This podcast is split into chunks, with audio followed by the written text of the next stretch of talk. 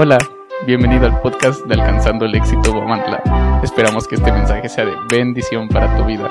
A continuación, el mensaje de la semana. del apóstol Pablo nos trae muchísima luz, ¿no? A, todos nosotros como creyentes.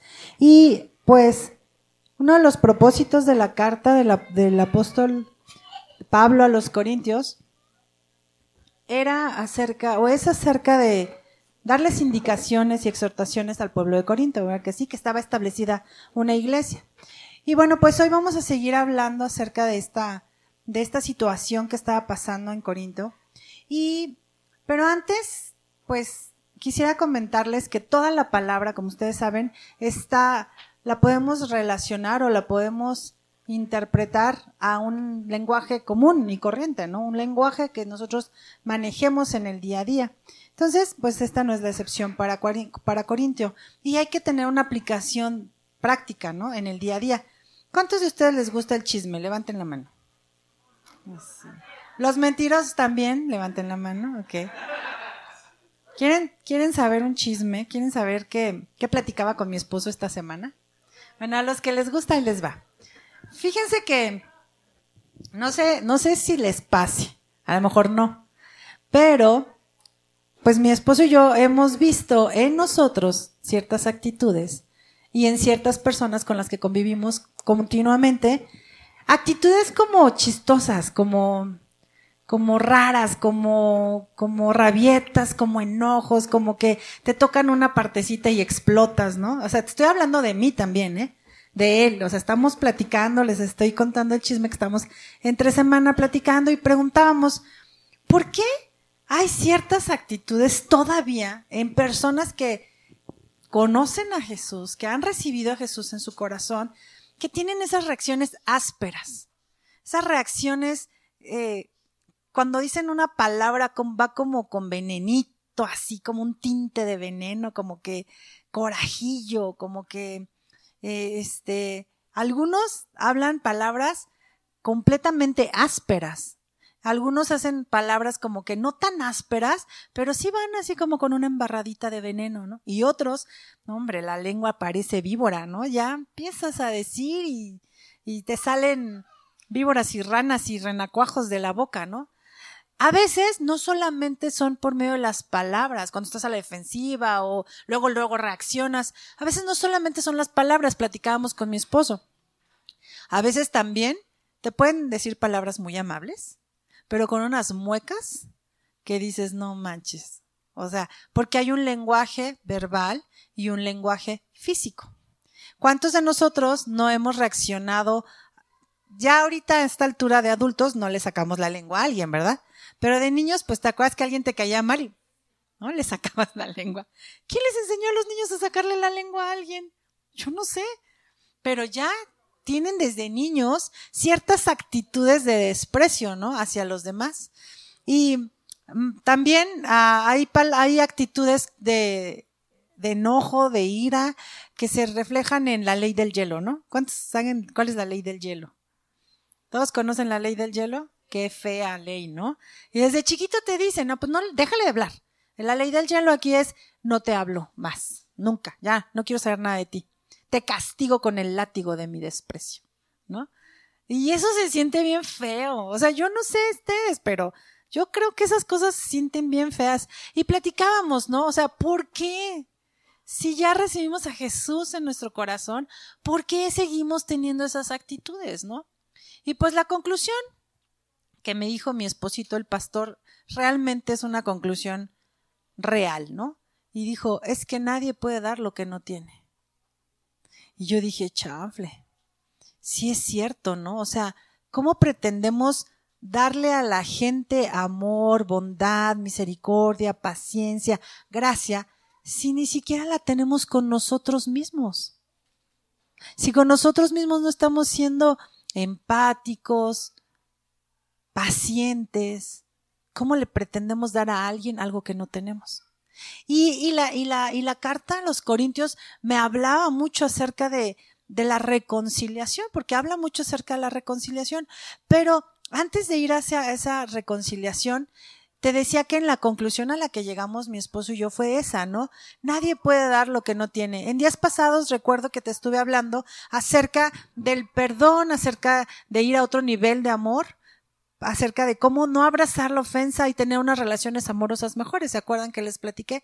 Bueno, pues ahora, desde ese día, quiero enfocarnos hacia nosotros mismos y más con esta semana que pasó con, con lo que les cuento del chisme, ¿no? De que vemos actitudes en nosotros mismos y en otras personas de, de, de cierto rechazo, de cierto enojo aún. Y entonces yo decía, Señor, ¿qué es lo que quieres hablarme por medio de tu palabra? Y lo que Él quiere, me habló muy, muy, muy fuerte es que estas reacciones que tenemos vienen de dos cosas que están ataladrándonos totalmente casi siempre, que es una cosa que se llama, porque digo, ¿por qué tenemos esa reacción? Pues porque no nos hemos perdonado a nosotros mismos. ¿Y por qué no nos hemos perdonado a nosotros mismos? Porque la, falta de perdón tiene dos primos hermanos que se llaman culpa y vergüenza. Hasta la palabra suena feo, ¿no? O sea, a nadie le gusta hablar de la culpa, ni siquiera sentir la culpa pero es algo que constantemente estamos cargando, que es la culpa y la vergüenza. ¿Y qué crees? Que esta culpa y su hermana la vergüenza nos está constantemente robando la paz. Y, Pablo quería y le decía a los corintios, reconcíliense unos con otros, reconcíliense con Dios. Y a mí me hablaba muy fuerte la palabra, reconcíliate contigo mismo, porque no puedes dar lo que no tienes. ¿Qué hay acerca de la culpa? Vamos a desenmascarar la culpa, vamos a traerla a la luz, qué es la culpa, qué es la vergüenza, para que después podamos tener el, el, el remedio que creo Dios me habló muy fuertemente, que nos va a ayudar a vencer esta situación. Pues hay dos tipos de culpas. Digamos que la culpa imaginaria y la culpa real. Y fíjate cómo diario estamos peleando con estas situaciones. La imaginaria o irreal es esa que muchos experimentamos cuando no es tu culpa. Para cosas como, si yo hubiera estado ahí, eso no hubiera pasado. ¿Es real o no es real? Es imaginario, no sabemos qué hubiera pasado si hubieras estado ahí.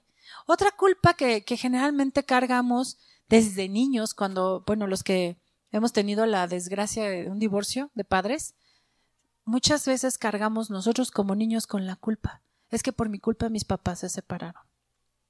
¿Esa es una culpa real o imaginaria? Imaginaria. Ahorita la estamos revelando, la estamos enfrentando esas culpas, pero por lo general cargamos desde pequeños con culpas que no nos corresponden. Son culpas imaginarias, ¿no? Pero también están las culpas reales. ¿Y esas cuáles son? Pues son tu responsabilidad y mi responsabilidad a, a raíz de algo que hicimos con alevosía y ventaja de algo que hicimos realmente mal y que sabíamos que estaba mal. Entonces, ¿qué crees que en esta culpa y en la otra tenemos un enemigo que siempre va a estar dándonos lata porque siempre nos va a traer recuerdos de que lo hicimos mal, siempre va a estar recordándonos por tu culpa, por tu culpa, por tu culpa. Y de hecho, este tema se, se llama saca a tu enemigo de tu casa o bueno, ese para el de podcast y las publicaciones, saca al enemigo de tu casa. Pero acá entre nosotros, los que estamos aquí, estórbale al diablo. Estórbale al diablo. Ahorita vamos a ver cómo le vamos a estorbar al diablo.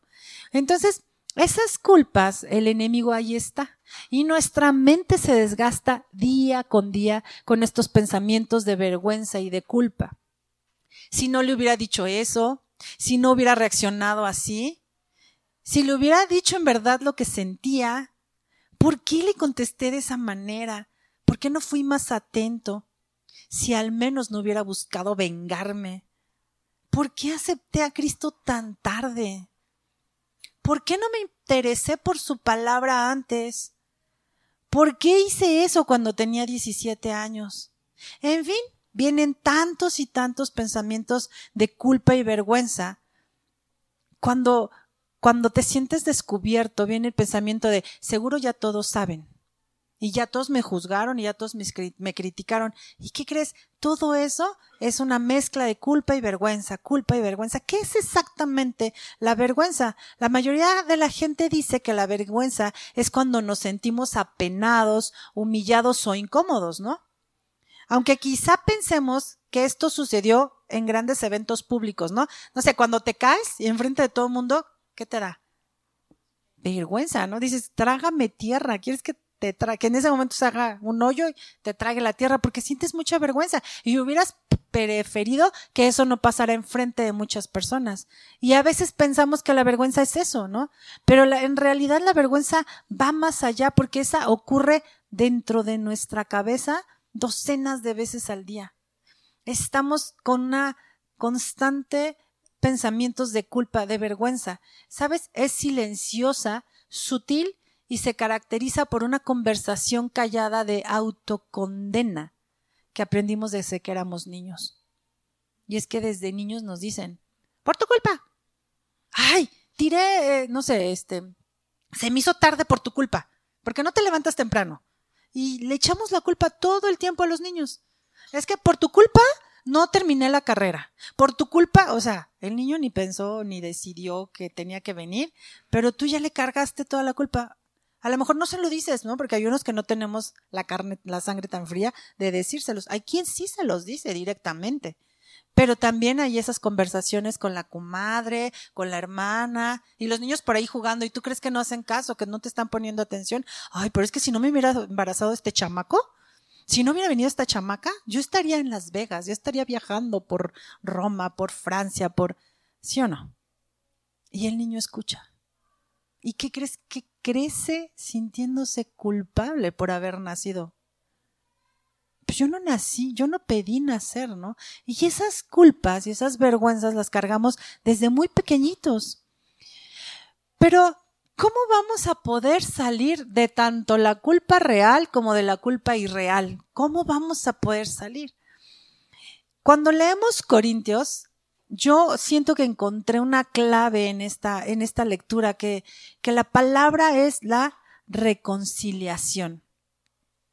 Porque fíjate, uno de los propósitos de la carta de los Corintios fue la exhortación de Pablo a la iglesia de Corintio para reconciliarse. Y vamos a ver qué significa la palabra reconciliar.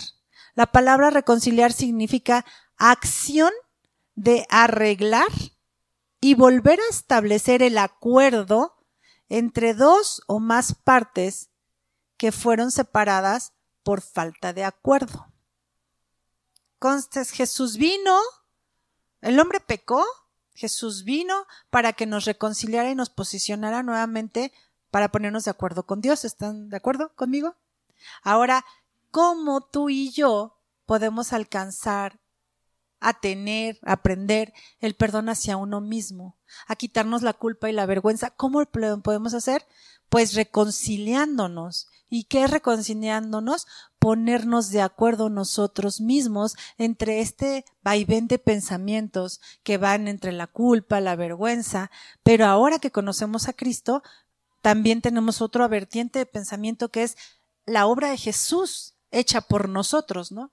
Entonces debemos de ponernos de acuerdo entre elegir qué pensamientos vamos a tener. Los pensamientos que vienen de la culpa y de la vergüenza, que son pensamientos de muerte, o vamos a tener los pensamientos de vida, que viene gracias a la obra redentora de Jesús.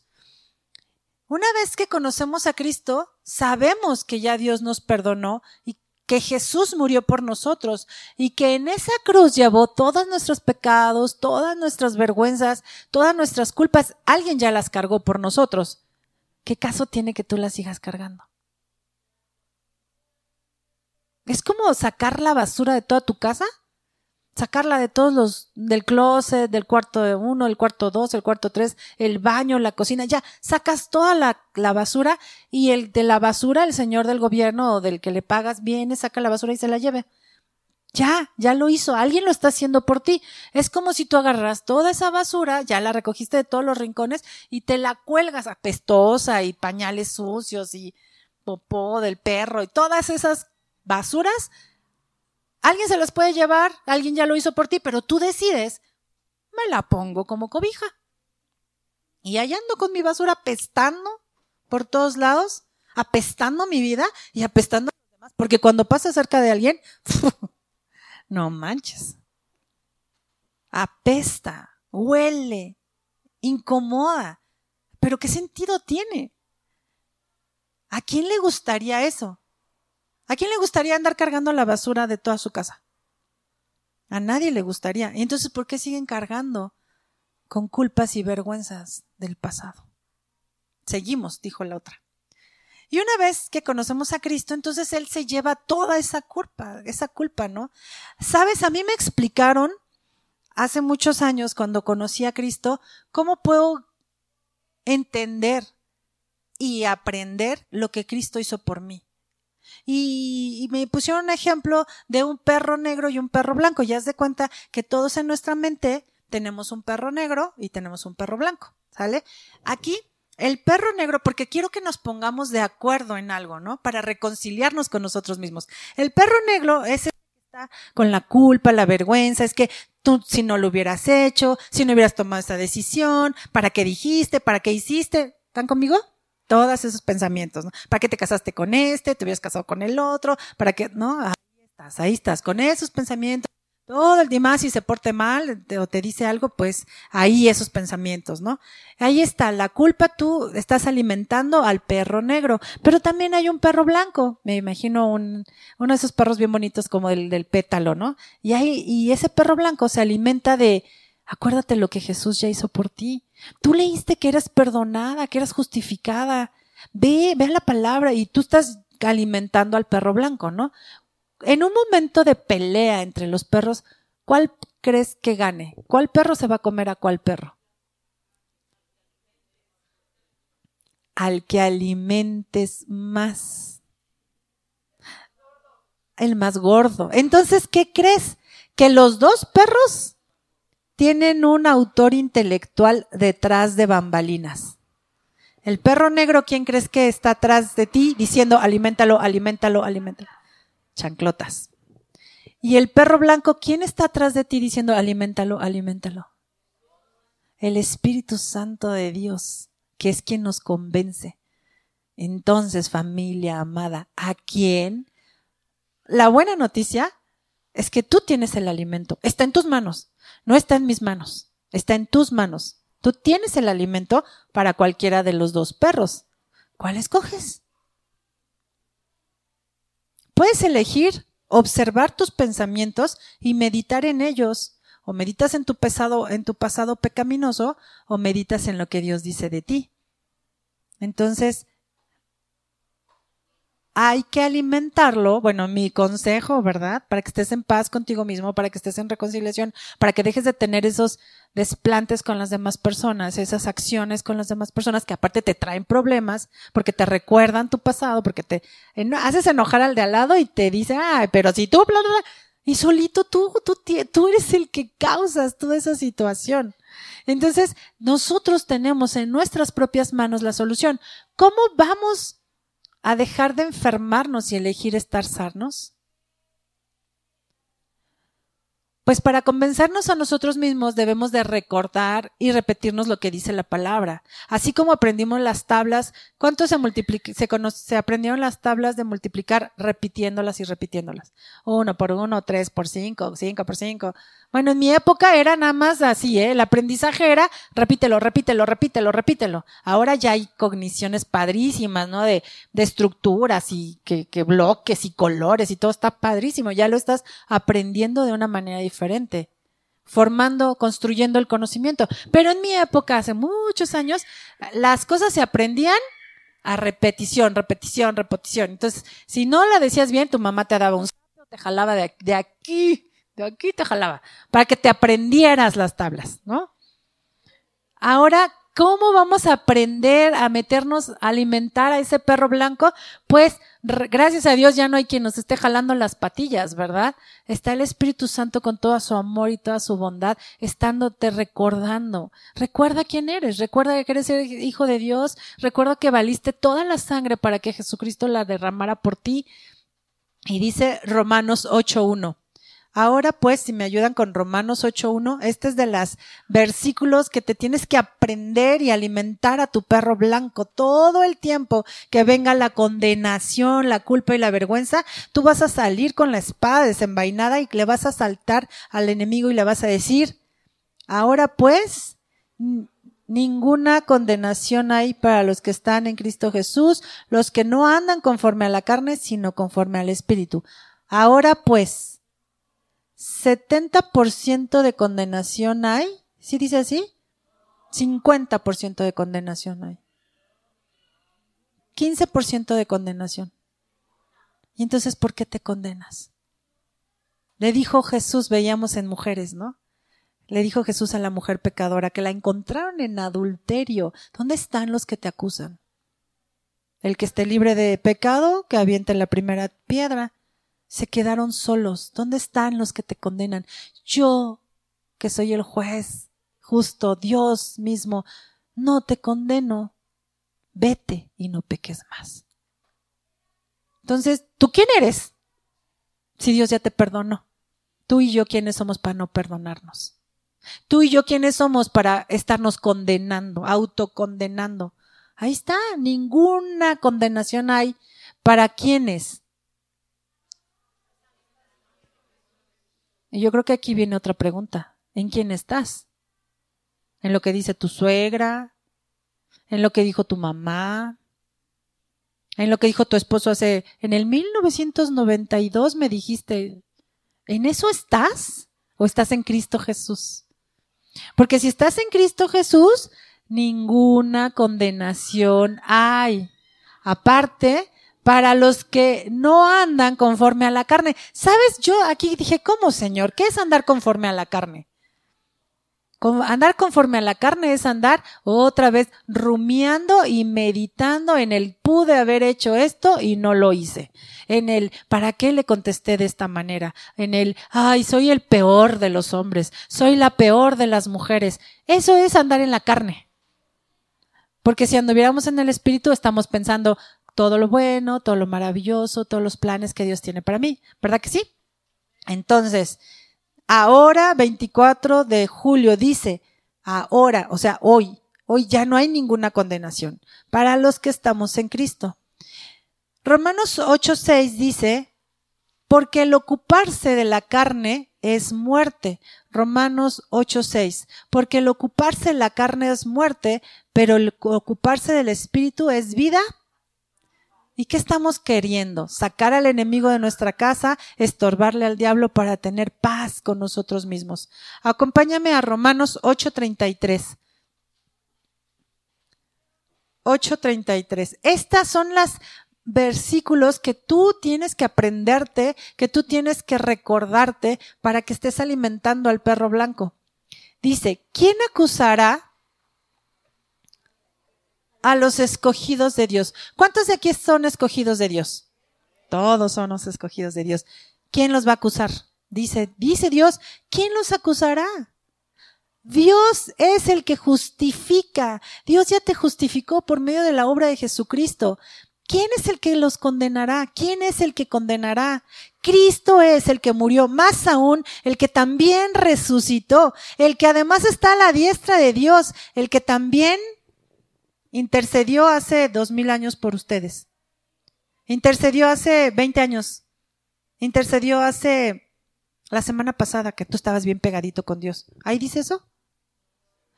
Intercede en el verbo presente.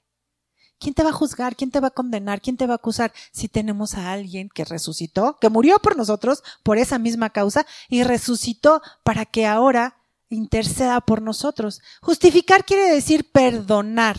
Dios, ¿sabes? Al justificarnos por medio de la obra de Cristo, ¿sabes cómo nos ve Dios? Nos ve como fieles, justos y santos. Dios nos ve así. Nos ve como fieles, justos y santos. Nos ve como si nunca hubiéramos pecado. ¡Ajo! ¿Y qué tal tú con tu compañero de vida? ¿Cómo lo estás viendo? Lo ves y nada más estás recordando las palabras que te dijo que te hirieron, los actos que hizo que te hirieron. ¿Cómo lo estás viendo? ¿Como Dios lo ve? Como santo, como fiel y como si nunca hubiera pecado. Pues ese es el nivel de perdón que nosotros tenemos que alcanzar. Pero ¿cómo lo vamos a hacer o cómo lo vamos a dar si no lo podemos hacer por nosotros mismos? Cuando te ves en el espejo, ¿cómo te ves? Ya sé que en el día a día nada más te ves que el gallo no esté parado y que tú combine, ¿no? Más o menos tu ropa y así te ves, ¿no? Pero si te ves espiritualmente, ¿cómo te ves? Yo recuerdo que habían veces que yo no podía verme al espejo. Cuando hacían las famosas dinámicas, ¿no? En los grupos esos motivacionales y de salían con su onda de saca un espejo y ahora vas a verte y te vas a decir cosas bonitas. Yo no podía. Yo no podía mantenerme viendo sin verme el pelo, ¿no? O sea, claro que te ves el pelo y te ves la pestaña y todo normal y ya, pero cuando te decían dinámicas de obsérvate, mira tus ojos, mira tu nariz, mira tu boca, mira, ahora vete de cuerpo completo y mira, yo no podía porque yo me sentía tan culpable, yo no sabía que era eso. Pero cuando no te puedes ver a ti mismo, es porque no te has perdonado, es porque no has trascendido la culpa, la vergüenza. ¿Sabes? Algunas personas han sufrido de vergüenza por algo que les hicieron, sobre todo en el área sexual. Y estos temas generalmente no se tocan porque son tabú, no, no hay que hablar de esto. Pero si vieras la cantidad de porcentaje de personas que sufrimos de algún abuso sexual, que estamos aquí de pie por obra del Espíritu Santo, pero que nos costó horrores salir de esa vergüenza. Cuando fuiste niño y te pasó una situación así, alguna vez fue un curso de que fue un accidente sexual, el hecho de que te hayan abusado. Cuando logras salir, dejas de echarle la culpa a la persona que te lo hizo y empiezas a echarte la culpa a ti. Porque algo tuviste tú que hacer para que esa persona abusara de ti. Esa es una mentira del diablo. Pero es algo que nosotros abrazamos inconscientemente y lo cargamos por años. Y lo metemos en el profundo inconsciente que no salga porque duele, porque lastima. Y entonces, desde esa afrenta, tú caminas en la vida pensando que tú hiciste algo mal, pensando que tú algo está chueco en ti, algo estuvo mal desde, desde que te trajeron al mundo, que ocasiona que las personas hayan abusado de ti, y no nada más sexualmente, emocionalmente, psicológicamente. Hemos sido víctimas de mucho abuso porque no hemos sido capaces de entender nuestra identidad en Cristo. Cuando tú vienes a Cristo y dice Cristo y te dice, yo te limpié, yo te redimí, yo te puse nombre, yo, yo morí por ti. Cuando empiezas a sentir esas verdades, a abrazarlas en ti, entonces todo cobra sentido. Y entonces dejas también de lado esa vergüenza cada día más y más y más. Mi intención hoy es ayudarte a entender que solo tienes que hacer una cosa para ser libre de toda culpa y toda vergüenza y para poder estar en paz contigo mismo y con Dios. Y esta cosa que tienes que entender y hacer tuya es que no necesitas nada más para limpiarte, sino creer en la obra redentora de Jesús. Él ya lo hizo por ti y por mí. Él llevó toda culpa y toda vergüenza en la cruz por ti y por mí. ¿Sabes cuál es la clave para el perdón a uno mismo? Lo que Jesús hizo en el Calvario. Esa es la clave. Apocalipsis 12:10. Entonces oí una gran voz en el cielo que decía, Ahora ha venido la salvación, el poder y el reino de nuestro Dios y la autoridad de su Cristo, porque ha sido lanzada fuera, ha sido lanzado fuera el acusador de nuestros hermanos, el que los acusaba delante de nuestro Dios día y noche. Y ellos, aquí está una clave también, ellos lo han vencido por medio de quién? De la sangre del cordero y de la palabra del testimonio de ellos y menospreciaron sus vidas hasta la muerte. Aquí dice que lo vencimos por medio de la sangre del cordero. Es decir, Jesucristo ya, hizo todo para que el acusador se vaya de tu vida, para que saques ese enemigo de tu casa. Aquí no dice que tú tienes que matar machos cabríos, o que tienes que ir de rodillas a tal lado, o que te tienes que lacerar. No, no dice que es por tu sangre. Deja ya el pecado, deja ya la culpa, deja ya la vergüenza. No es por tu sangre, es por la sangre de Jesús que somos limpios y que estamos en paz para con Dios y para con nosotros mismos. para ir terminando, te quiero recordar que la Biblia está llena de historias. De historias de hombres y mujeres que se equivocaron, que cometieron pecados atroces, algunos hicieron pecados pues no tan grava, gravosos, pero finalmente todos son pecados porque dijo Romanos, dijo Pablo en Romanos, todos hemos pecado. Por cuanto todos hemos pecado, estamos destituidos de la gloria de Dios. ¿Verdad que sí? Esa era nuestra condición. Bueno, pues en la Biblia está la historia de dos hombres que pecaron, que traicionaron, que no fueron fieles con Jesús. Y una es la historia de, Judas. ¿Te acuerdas de Judas? Uno de los apóstoles, uno de los cercanos a Jesús, lo traicionó porque le llamó más la atención el dinero. Se fue tras el dinero y dijo, ah, pues Jesús, total, se va a morir. Vamos a empujarlo tantito. Fue y lo vendió. ¿Cómo se sintió Judas después de venderlo? Cuando ya la vio en serio, que ya vinieron por él, lo atraparon, hasta ahí el Pedro sacó la espada y le cortó la oreja. O sea, todo lo que sucedió, ¿cómo se habrá sentido Judas en ese momento? No manches, sí trascendió mi ira de chismoso, ¿no? De entregarlo. ¿Qué pasó con Judas después? ¿Todos conocen esa historia? No pudo con la culpa se autocondenó, no se esperó a ver si Jesús le daba gracia. Él, de esa culpa, agarró y, ¿cómo dice el amigo? Pelas. Se ahorcó. ¿Qué pasa cuando tú y yo traicionamos a Jesús? Cuando te preguntan, ¿eres cristiano? No, no, no, no, yo voy ahí, pero no, no, no, no, no. ¿Cómo te sientes? ¿O qué pasa cuando, cuando, no sé, ya Dios te está sacando de los vicios y, pues ya y la llevas, ¿no? Ya no te emborrachas, pero chin, hubo una fiesta. La comadre, ¿cómo no voy a ir con el compadre? Y el compadre, como sabía que tú eras bien, bueno, tú no, yo, te pone la de Don Julio ahí, ¿no? Y tienes bien poquito tiempo de ya entregarte a Dios y todo, y, y aprender y conocer todo eso y, y te dice, comadrita, es para ti solita, para que te la eches, ¿no? Y dices, pues venga a nuestro reino, pues no podemos hacerle desprecio a la gente que te ama, ¿no? Sea, te echas tu tequilita, que una palomita, que otra palomita, que el baile, que el compadre, que ya te enojaste con el compadre, que ya lo viste que ya le echaste pleito por los celos, que, ah, que tú estás viendo a la comadre y bueno, todo pasó en esa fiestecita, ¿no? Entonces, o, o puede pasar que, que llega la guamantlada, llega este el, la noche que nadie duerme, Dios está hablando, eso no estaba escrito y pues te vas y te pone ahí el señor, sáquese la foto con el pitón, y ahí vas, ¿no?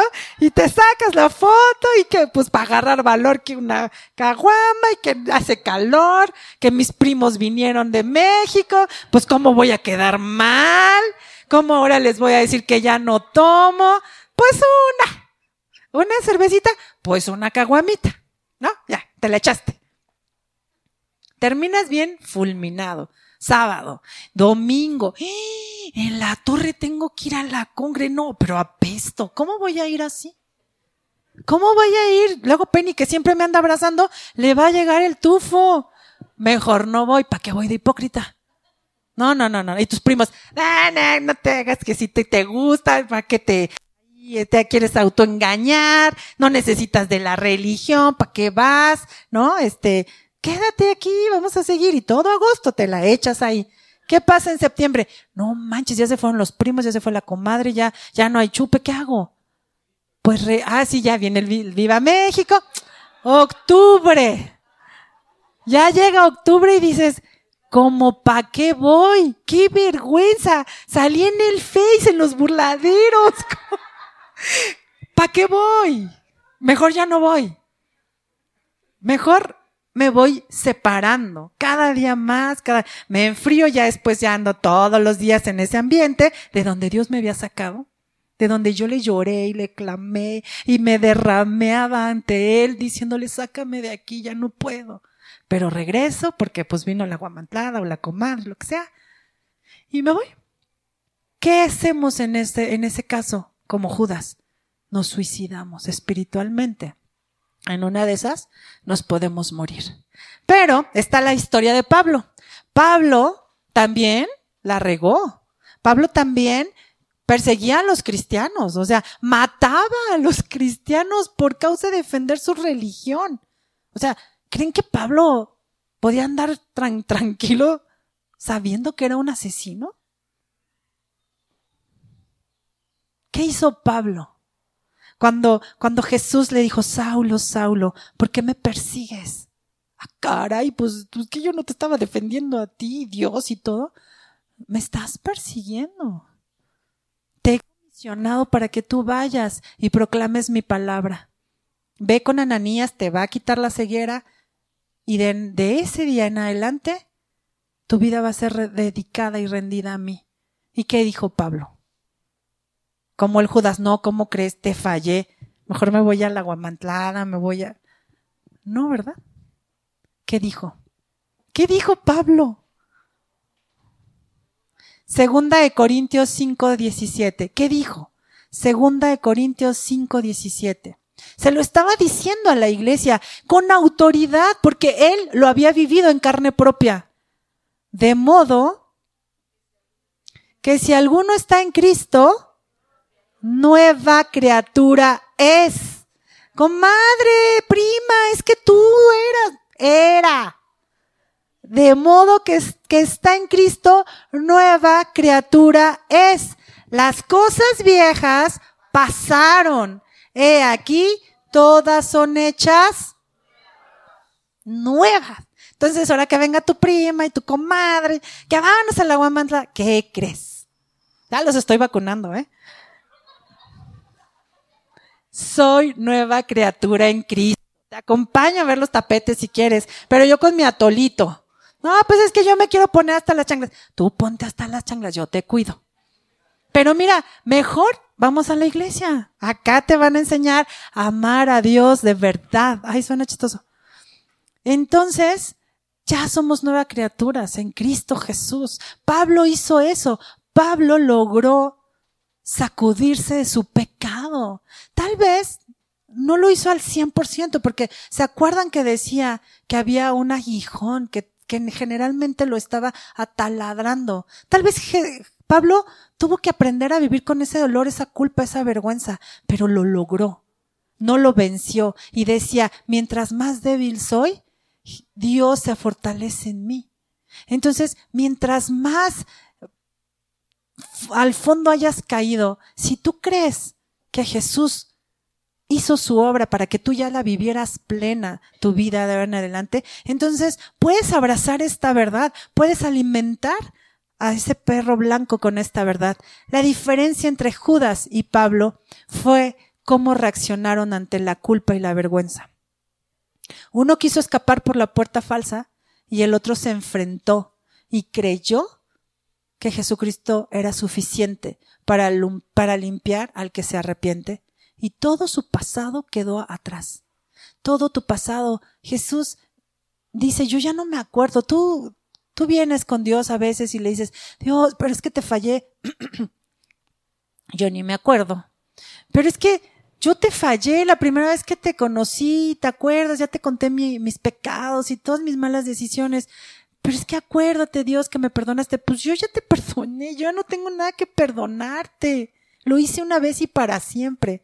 Recibes a Cristo, caminas con Él, ya recibes ese perdón, te sientes bien limpio y pasan meses o situaciones y vuelves a caer. Señor, te estoy volviendo a fallar. Sacúdete, mi hijo, yo ya te perdoné. Yo ya te perdoné, yo ya no me acuerdo de ese pasado. Entonces, lo que tenemos que hacer es eso, hacer como Pablo. Vamos a terminar con esto. segunda de Corintios 2, capítulo 2, del 5 al 11. ¿Cómo saco al diablo de mi casa? ¿Cómo saco esta culpa y esta vergüenza de mi casa? Si me ayudan, por favor, a proyectar segunda de Corintios 2, del 5 al 11. Pablo les estaba diciendo cómo tenían que actuar. En la primera de Corintios, Pablo les dijo que ya estaban muy ligeritos y que ya estaban abrazando o aceptando el pecado de algunas personas. En la primera de Corintios eh, se veía que ya en la iglesia pues ya había incesto y los hermanos no hacían nada y no decían nada, así como que pues vamos a darle gracia al hermanito. Entonces Pablo los reprende y les dice, no, oye, reprende a esta persona que está pecando, ¿no? Eso fue en primera de Corintios. Y en segunda de Corintios, les dice, sí, ya lo reprendiste, pero ahora dale gracia, ¿no? Le dice, pero si alguno me ha causado tristeza, no me la ha causado solo a mí, sino en cierto modo, por no exagerar, a todos vosotros. Le basta a tal persona esta reprensión hecha por muchos. ¿Sí dice eso? Esta palabra yo sentí de parte de Dios que no la teníamos que dar a nosotros mismos.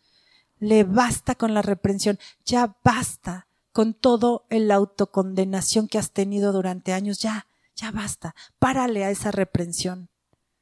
Así que al contrario, vosotros más bien debéis, ¿qué?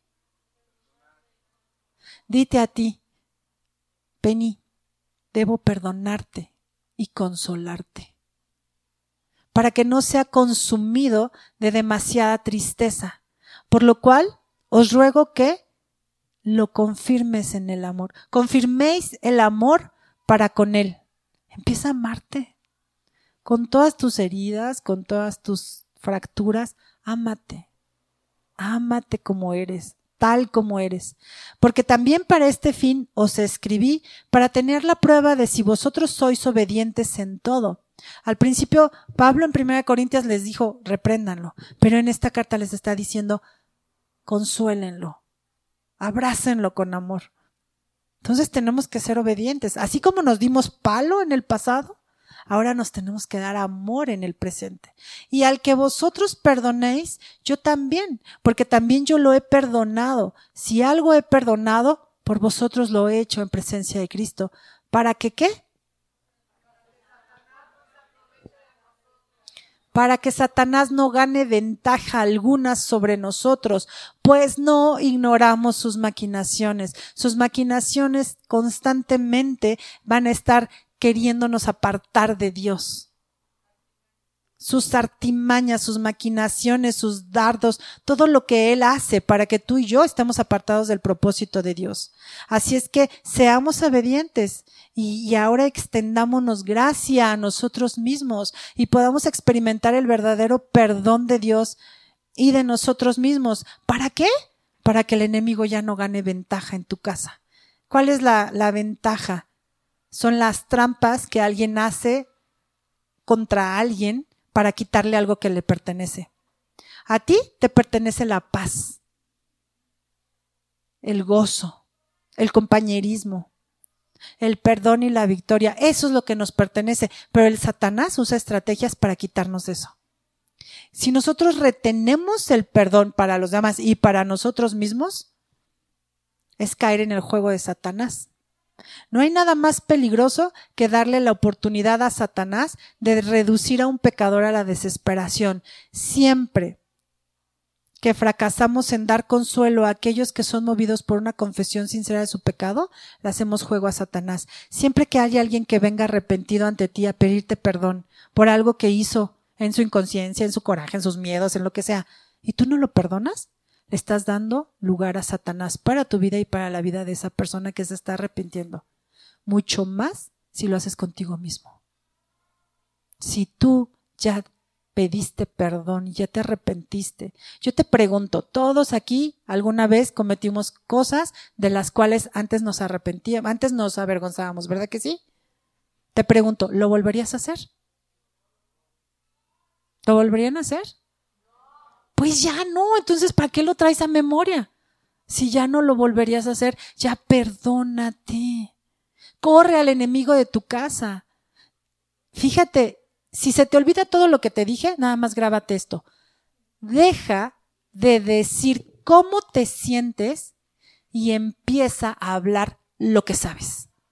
Deja de decir es que yo fui, yo hice, yo pobre de mí, yo, mis hermanos, mis tíos, mis cuñados, mis primos, mis ex me hicieron, deja de decir cómo te sientes con respecto a eso y empieza a hablar lo que ya sabes de parte de Dios. Soy amada, soy perdonada, soy fiel. Soy vista como si nunca hubiera pecado. Soy la justicia de Dios porque Cristo me justificó. Ahora has confirmado la obra redentora de Jesús en tu vida y que esta es la que te redimió. Sabes que Él pagó por ti, que eres una nueva criatura diseñada para grandes planes. Sabes ahora que cuentas con el poder del Espíritu Santo para avanzar en su reino. Todo esto sabes. Por eso deja de vivir en la emoción y el sentimiento y atrévete a vivir en las verdades de Dios para tu vida. Termino con lo mismo que te comentó Omar la semana pasada. Urge que meditemos la palabra de día y de noche para hacer prosperar nuestro camino y todo nos salga bien. Empieza a ser intencional en darle de comer al perro blanco de tu mente y prepárate porque una vez que obedecemos a Dios y meditamos en sus palabras, vas a experimentar esa paz y ese consuelo en tu vida, donde te vas a sentir, libre de toda culpa y toda vergüenza y estarás en posibilidad de dar lo que ya tienes. Ahora sí vas a poder dar perdón, ahora sí vas a poder reaccionar de maneras diferentes. Así como pudiste palpar el perdón de Dios para ti, vas a poder entender cómo puedes perdonarte a ti mismo. Estarás en la posición de restituir el daño en caso de que no vayas a estropearla más y poder también perdonar a los demás, dejando de cargar con este lastre que te paraliza y no te deja avanzar con creatividad hacia lo que está por delante. Ya no le demos ventaja a Satanás, familia. Le haremos espacio al Espíritu Santo para que pueda moverse a nuestro favor con un verdadero arrepentimiento viene un verdadero cambio. Ya no vas a rumiar, tus pensamientos de culpa y vergüenza. Vas a empezar a meditar lo que dice Dios. Por eso tienes que leer. Por eso el pastor se, se desvive diciéndote que leas. Lee, por favor, por tu bien, por tu propio bien y de toda tu familia. Lee. Lee lo que está escrito. Lee lo que Dios dice que eres ya no le demos ventaja a Satanás y empieza a meditar por medio de la lectura. Eso no lo vas a encontrar en los videojuegos o en el YouTube. Lo vas a encontrar yendo directo al Padre para acudir por su pronto socorro. Y de esta manera ya no le vamos a dar ventaja al enemigo. Y más aún, lo sacaremos del lugar donde se metió por andar abriendo puertas al pecado. Quiero terminar orando por ti y por mí para que Dios nos traiga revelación de verdad y la fortaleza para quitar ese pecado, esa vergüenza y esa culpa. Pero antes, quiero hacerte una observación. Y esto está en el ámbito de los psicólogos, ¿no? Las personas vienen por una ayuda psicológica o vienen a la iglesia por una restauración, pero unos vienen porque ya no quieren estar enfermos y otros vienen porque quieren ser sanados. ¿Tú de cuál estás? ¿Del que ya no quiere estar enfermo o del que quiere estar sanado? Porque el que ya no quiere estar enfermo le va a dejar la responsabilidad al doctor, al psicólogo, al pastor. Dame la medicina, dámela ya, dámela, ya quiero estar bien, ya. ¿No? Quiero dejar de estar enfermo. Pero si tú eres de los que quieren ser sanados, no le vas a dejar la responsabilidad al doctor, al psicólogo, al pastor. La responsabilidad es tuya. Deja de estarte culpando por las responsabilidades que tienes del pecado y empieza a responsabilizarte de aprender el perdón que Dios ya te dio, hacerlo tuyo. Esa es tu responsabilidad, ser sano, no dejar de estar enfermo.